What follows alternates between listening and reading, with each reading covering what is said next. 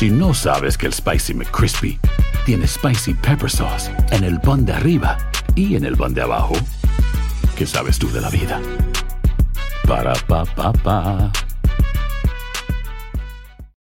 Lucero junto a José Ron protagonizan El Gallo de Oro. Gran estreno miércoles 8 de mayo a las 9 por Univisión. Y de las mejores. Euforia Podcast presenta. Era un espanto. Y los cuerpos de los ahogados que sacamos del río están como estaban esos. En otoño de 1989, en Argentina, un juez junto a su equipo debió enfrentarse al caso más siniestro de toda su carrera. El misterio de las primas. Escucha la primera temporada de Crímenes Paranormales en la aplicación de Euforia o en tu plataforma favorita. Univisión Reporta es un podcast de Euforia.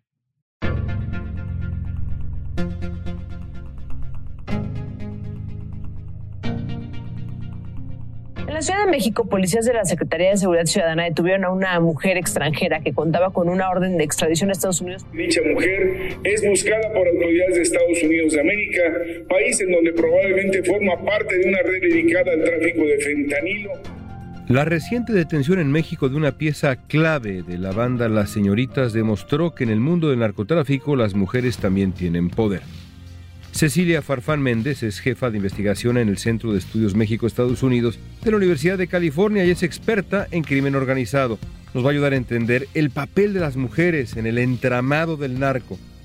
¿Quiénes son las señoritas? ¿Cómo operaba este grupo en Estados Unidos y cuál es su relación con el cártel Jalisco Nueva Generación? De acuerdo con la información dada por las autoridades, estas mujeres trabajan de la mano con el cártel Jalisco Nueva Generación, incluso dan cuenta de relaciones sentimentales entre algunas de estas mujeres y algunos de estos miembros. Hoy es jueves 11 de mayo, soy León Krause, esto es Univision Report.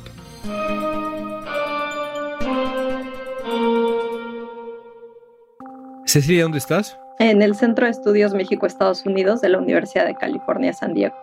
Vamos a comenzar. En los últimos tiempos, a raíz de la crisis del fentanilo, ha vuelto a surgir una pregunta muy interesante. Resulta que conocemos los nombres de los narcotraficantes en México y las redes de narcotráfico y las organizaciones criminales en México. Algunas son incluso míticas, pero no tanto en Estados Unidos. Por eso déjame empezar con una pregunta básica. ¿Hay redes de narcotráfico en Estados Unidos reconocibles? Por supuesto. No puedes tener el mercado de drogas más grande del mundo sin tener distribuidores. La diferencia entre México y Estados Unidos es que la discusión en México sigue muy centrada precisamente como mencionabas en hablar de estos grandes capos que supuestamente lideran estas organizaciones criminales, mientras que en Estados Unidos la discusión tiene que ver más, digamos, con el nivel distribución en calle y no hablar, digamos, de estos grandes capos como se habla en México. Aún así me queda la duda, ¿por qué no conocemos en los medios de comunicación, en donde por supuesto hay interés al respecto, nombres de grandes criminales? No siempre fue así, es decir, hace un siglo, digamos, un poco menos, los nombres en la era de la prohibición, Al Capone, los grandes mafiosos y demás, ¿por qué han logrado esconderse más o menos en el anonimato aquellos que son líderes del narcotráfico en Estados Unidos? ¿Por qué son figuras relativamente menores? ¿Cómo lo explicas? Me parece que esto tiene que ver justamente con lo que no discutimos cuando hablamos del el crimen organizado y de economías ilícitas, tanto en México como en Estados Unidos. Uno de los puntos principales cuando abrimos o queremos explicar justamente estas economías ilícitas es que no es que tengas a una persona que se encargue de dirigir todas las operaciones que hay, digamos, en este caso de narcotráfico, sino que hay una serie de intermediarios, ¿no? Que se encargan, por ejemplo, que las drogas no lleguen desde México hasta las calles de Estados Unidos. Y eso involucra a personas que estarán dedicadas al lavado de dinero, involucrar a personas que serán dueñas de casas de seguridad, personas que están dedicadas justamente al transporte. Y en Estados Unidos justamente lo que vemos cuando vemos casos de narcotráfico es individuos que están involucrados en alguna de estas funciones, mientras que en México seguimos teniendo mucho esta discusión nuevamente mítica, ¿no? De una persona que se encarga de todas estas funciones cuando en realidad no es así. La diferencia entre muchas pequeñas empresas y uno de estos conglomerados inmensos que serían los cárteles mexicanos en Estados Unidos más bien son pequeños eslabones de una gran cadena. Exacto. A principios de este año, la DEA detectó un aumento en el tráfico de drogas sintéticas en Carolina del Sur y comenzó una investigación para conocer su origen. Las autoridades descubrieron que las drogas eran traficadas por un grupo al que llamaron las señoritas, que al parecer tenía conexiones con mafias dentro y fuera de Estados Unidos. Ahora, hay grupos de distribución, y tú lo has explicado con claridad, de narcóticos. Me llama la atención una historia en particular, la historia de un grupo conocido como las señoritas. ¿Qué son las señoritas? Las señoritas, y este nombre me parece importante enfatizar, es un grupo que le dan las autoridades de Estados Unidos a un grupo principalmente de mujeres que son investigadas justamente por narcotráfico en Estados Unidos. Y estas son mujeres ciudadanas americanas que se dieron a la fuga a México y que son investigadas justamente por las autoridades estadounidenses. Y estas mujeres, esta operación que las autoridades de Estados Unidos quizá en un momento que seguramente consideraron de creatividad, le apodan las señoritas, tiene que ver, uno, porque se fugan a México para evitar estos procesos, y dos, porque son mujeres principalmente las que estaban encargadas de llevar metanfetamina, principalmente de Atlanta hacia Carolina del Sur para la venta en Carolina del Sur. La sede, digamos, de distribución de este grupo era Carolina del Sur. Una vez ahí, ¿qué hacían? ¿La droga iba para distintas ciudades de ese estado y a otros estados? ¿Cómo operaba ya en Carolina del Sur? ¿Sabemos? Las autoridades no han compartido mucha información en ese sentido, pero una de las cosas que resaltan es que esta metanfetamina se movía principalmente en zonas rurales del estado y no tantas zonas urbanas. Entonces lo que hacían estas mujeres era coordinarse con personas, principalmente hombres, encarcelados vía teléfono celular, quienes les daban indicaciones sobre dónde recoger justamente las sustancias y ellas se encargaban del trasiego de Atlanta hacia Carolina del Sur y después se distribuía en estas zonas rurales de Carolina del Sur. ¿Estos hombres con los que se comunicaban estaban en prisiones en Estados Unidos o en México? En Estados Unidos. En Estados Unidos. Y hay un vínculo con una organización en particular mexicana, ¿Con cuál de los cárteles? De acuerdo con la información dada por las autoridades, estas mujeres trabajan de la mano con el cártel Jalisco Nueva Generación, incluso dan cuenta de relaciones sentimentales entre algunas de estas mujeres y algunos de estos miembros mencionan incluso el caso de un matrimonio. Este cártel ya es el líder indiscutible de los grupos criminales, considerado el más sanguinario, incluso pionero de infundir terror con mensajes en redes. El gobierno de Estados Unidos lo considera una de sus principales amenazas a la seguridad eh, pública, sobre todo cuando siguen aumentando las muertes eh, por sobredosis en este país. Pero digamos la parte que no esclarecen las autoridades estadounidenses que me parece interesante en este caso es que no dejan claro cómo estas drogas, uno si eran producidas en México y después eran transportadas a Estados Unidos o si eran producidas en Estados Unidos y transportadas dentro de Estados Unidos, pero saber, digamos, conocer estos detalles es importante porque también nos da luces sobre precisamente el tipo de relación que existiría entre este grupo que le llaman las señoritas, ¿no? Y precisamente esta organización criminal mexicana. El cártel de Jalisco es un cáncer que ha hecho metástasis en México.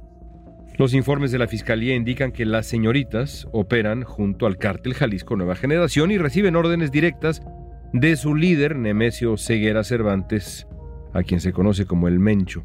En México se están enfocando en arrestar al líder de esta organización, al Mencho, quien se cree se esconde ahora en las montañas de Michoacán, Colima y Jalisco.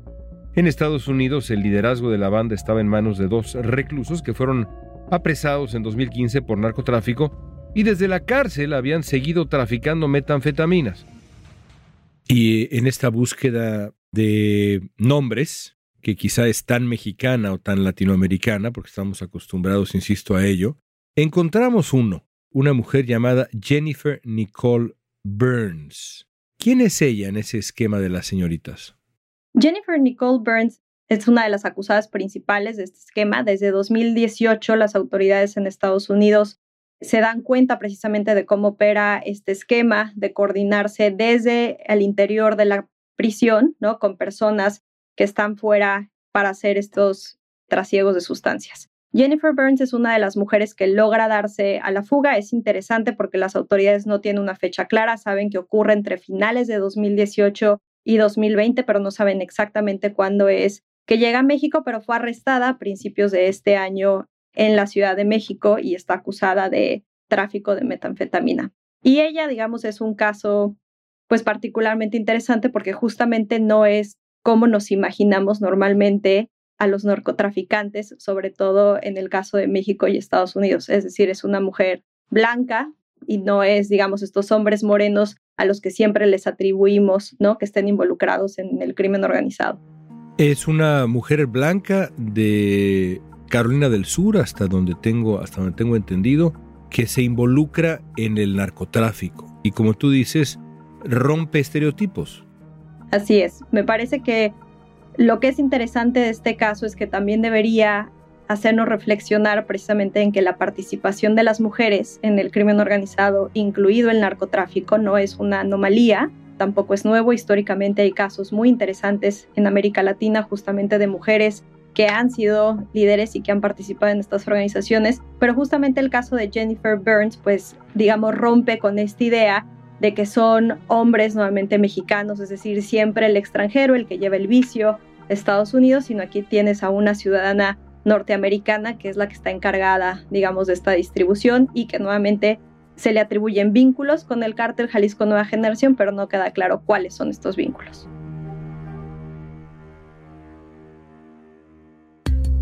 ¿Son víctimas las mujeres que forman parte de las filas del narcotráfico? Lo vamos a analizar a fondo al regresar.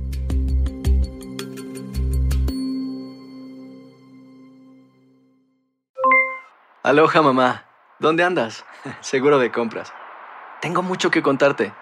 Hawái es increíble. He estado de un lado a otro con mi unidad. Todos son súper talentosos. Ya reparamos otro helicóptero Blackhawk y oficialmente formamos nuestro equipo de fútbol. Para la próxima te cuento cómo voy con el surf y me cuentas qué te pareció el podcast que te compartí, ¿ok? Te quiero mucho. Be All You Can Be, visitando goarmy.com diagonal español. Boost Mobile tiene una gran oferta para que aproveches tu reembolso de impuestos al máximo y te mantengas conectado. Al cambiarte a Boost, recibe un 50% de descuento en tu primer mes de datos ilimitados. O, con un plan ilimitado de 40 dólares, llévate un Samsung Galaxy A15 5G por $39.99. Obtén los mejores teléfonos en las redes 5G más grandes del país. Con Boost Mobile, cambiarse es fácil. Solo visita boostmobile.com. Boost Mobile, sin miedo al éxito. Para clientes nuevos y solamente en línea, requiere AroPay. 50% de descuento en el primer mes requiere un plan de 25 dólares al mes. Aplican otras restricciones. Visita Boost para detalles. En JCPenney tenemos infinidad de regalos para el Día de las Madres hasta el domingo. Ahorra hasta 40% en todo Liz Claiborne y vístela de pies a cabeza con la última moda. Además, aprovecha las ofertas Yes Please, con diamantes y piedras preciosas a 25 dólares para miembros de JCPenney Rewards. ¿Aún no eres miembro? Inscríbete. Es fácil y gratis. Y regálale a mamá todo lo que se merece. JCPenney. Vale la pena. Ofertas válidas hasta el 12 de mayo en selección de estilos. Aplican otras exclusiones. Joyerías excluye de los cupones. Detalles en la tienda jcp.com. Estamos platicando con la experta en narcotráfico Cecilia Farfán Méndez. Otro caso reciente que dejó en evidencia el poder de las mujeres en el crimen organizado fue el de Erlinda Ramos, alias La Chinda. La mujer de 62 años era jefa de su propio cártel en Honduras y traficaba drogas a Guatemala, México y Estados Unidos. El Departamento de Estado ofreció una recompensa de 5 millones de dólares por su captura fue detenida finalmente en Honduras y extraditada a Estados Unidos, donde un juez federal la sentenció a 20 años de cárcel, esto en el mes de marzo. Me interesa que exploremos esto que decías, el papel de las mujeres en el crimen organizado, porque por supuesto hay historias de mujeres de enorme relevancia en el narcotráfico, que incluso fueron líderes de sus familias, de sus organizaciones, pero también hay esta otra idea, digamos, de las mujeres vinculadas al narcotráfico casi como víctimas, las esposas de los grandes capos y demás. Tú conoces bien este tema. ¿Hay más mujeres de lo que uno supone involucradas en el crimen organizado? Por supuesto. Y me parece que justamente lo que tú resaltas, digamos, de esta categoría de víctima, es muy importante pensar que justamente cuando hablamos de economías ilícitas, esta línea entre víctima y perpetrador de violencia no son mutuamente excluyentes. O sea, tú puedes ser víctima de la violencia, ¿no? Que puedes vivir al interior de un grupo, pero al mismo tiempo puedes ser una persona que también genera violencia y que victimiza a otros individuos. Pero sin duda, los estereotipos que tenemos del crimen organizado como un mundo principalmente masculino han sin duda borrado, ¿no? Esta idea de que las mujeres pueden participar en y es algo que yo le llamo la paradoja de la invisibilidad y que me parece le da muchísimas ventajas a los grupos de crimen organizado que saben utilizar esto porque saben que ni las autoridades ni los medios van a pensar en las mujeres eh, como alguien que puede participar en el crimen organizado. La paradoja de la invisibilidad. Te refieres evidentemente a la invisibilidad de las mujeres como elementos activos en el crimen organizado y cómo su carácter de invisibles es una ventaja para el narcotráfico, para los criminales. Así es. O sea, pensemos, por ejemplo, nuevamente en el caso de esta mujer, Jennifer Burns, una mujer blanca que está manejando en las carreteras en Estados Unidos, entre Atlanta y Carolina del Sur, ¿no? Difícilmente va a ser detenida por las autoridades. Nadie va a sospechar nada. Nadie va a sospechar nada, ¿no? Es otra mujer blanca que quizá no sé qué vehículos utilizaban, pero supongamos que eran lo suficientemente sofisticados para utilizar vehículos que utilizan las mamás suburbanas y en ese sentido, pues una mujer blanca que está transitando entre estos dos lugares va a ser muy difícil que sea detenida precisamente porque tenga metanfetamina en su coche. ¿Y qué ocurrió con eh, la señora Burns? Bueno, fue detenida en la Ciudad de México, como te comentaba, a principios de este año y pues bueno, ella va a enfrentar un proceso en Estados Unidos por tráfico de metanfetaminas. ¿Cuántas personas trabajaban con ella? ¿Sabemos más o menos de qué tamaño era este grupo? Bueno, la investigación original, que resulta, digamos, en encontrarla ella, son 54 personas con un total de 192 cargos, digamos. Y luego en esta segunda etapa, en este enfoque de las señoritas específicamente, se atribuye más o menos 20 mujeres que participan en este grupo, pero también hay un acumulado de 170 cargos en esta nueva acusación que fue eh, compartida por las autoridades. Todas del perfil, digamos, de la señora Burns, todas mujeres blancas, en su mayoría mujeres blancas de este perfil. Sí. Jennifer N., de nacionalidad estadounidense, deberá enfrentar proceso penal luego de que se aportaron datos de pruebas suficientes que establecen su probable participación en el delito. Mediante vigilancia, esta mujer de 40 años fue ubicada en la colonia Polanco, en la alcaldía Miguel Hidalgo. Le aseguraron 87 envoltorios con cocaína y 6 ampolletas de posible fentanilo. Jennifer Burns, de 40 años, fue detenida en la Ciudad de México por agentes de la Secretaría de Seguridad Ciudadana en febrero. Tenía en su poder dosis de metanfetaminas, fentanilo y un arma de juguete. La detención se llevó a cabo tras una solicitud del U.S. Marshals Service. Antes de dejarte ir, hay otro asunto de este caso que me parece muy llamativo y tiene que ver con el papel de los teléfonos celulares y la cárcel como centro de comunicación. Es muy polémico, pero en El Salvador, Nayib Bukele, el presidente Bukele, en su cárcel para las pandillas, ha hecho que sea poco menos que imposible que los criminales o presuntos criminales, en muchísimos casos, porque estamos hablando de miles de personas, se comuniquen con eh, el exterior. Sabemos que en México la extorsión desde prisiones es algo muy extendido. ¿Qué tan grave es ese problema, el problema del uso de celulares para tejer redes como esta de las señoritas, aún estando presos? Pues precisamente cuando anuncian este caso a las autoridades de Carolina del Sur, uno de los puntos que enfatizan es precisamente los problemas que tienen por el uso de celulares que han sido introducidos obviamente como contrabando a las prisiones estatales y lo que están buscando es precisamente que al igual que las prisiones federales se les permite el uso de tecnología para limitar la señal de estos teléfonos y para ellos es clarísimo que el hecho de que estas personas incluso dentro de una prisión tengan acceso a teléfonos móviles pues les permite seguir operando esta red. ¿Qué será del grupo de las señoritas más allá de la señora Burns? ¿Tenemos alguna idea de cuál será el destino del grupo más amplio? ¿Cuántas han sido detenidas? ¿Qué, qué enfrentan? Ya nos describías algunos cargos, pero veremos a un grupo de mujeres en prisión por su osadía de formar parte del narcotráfico en sus esferas más altas? Pues me parece que va a ser muy interesante justamente en el caso de Jennifer Burns, por ejemplo, que sabemos la llevan buscando varios años desde Estados Unidos. Si ella busca intercambiar información con las autoridades que permita el arresto de otras de las mujeres que hacen parte nuevamente de este grupo que las autoridades llaman las señoritas y sin duda veo pues muchos incentivos. Los cargos que ella enfrenta por lo menos le darían 30 años en prisión e imagino que tendrá pues bastantes incentivos para querer colaborar y quizá dar información que le ayudan a reducir esa sentencia. Pues estaremos siguiendo paso a paso lo que sigue en el caso de las señoritas y por supuesto el papel de las mujeres en el crimen organizado. Fascinante tema. Cecilia, gracias por tu tiempo.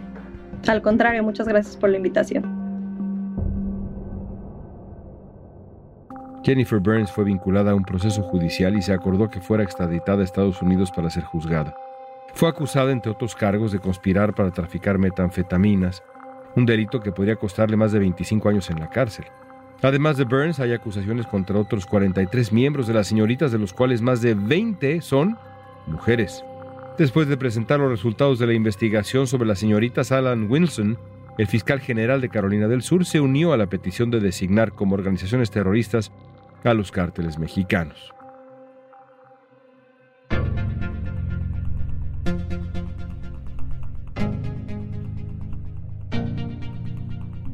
Esta pregunta es para ti. ¿Te sorprende saber que hay mujeres tan involucradas en el narcotráfico, en el crimen organizado? Usa la etiqueta Univisión Reporta en redes sociales. Danos tu opinión. Hazlo en Facebook, Instagram, Twitter o en TikTok. Escuchaste Univisión Reporta. Si te gustó este episodio, síguenos y compártelo con otros. En la producción ejecutiva, Olivia Liendo. Producción de contenido, Milis Supan. Asistencia de producción, Natalia López y Waleska Mansi. Booking, Soía González. Música original de Carlos Jorge García, Luis Daniel González y Jorge González. Soy León Krause, gracias por escuchar Univisión Reporta.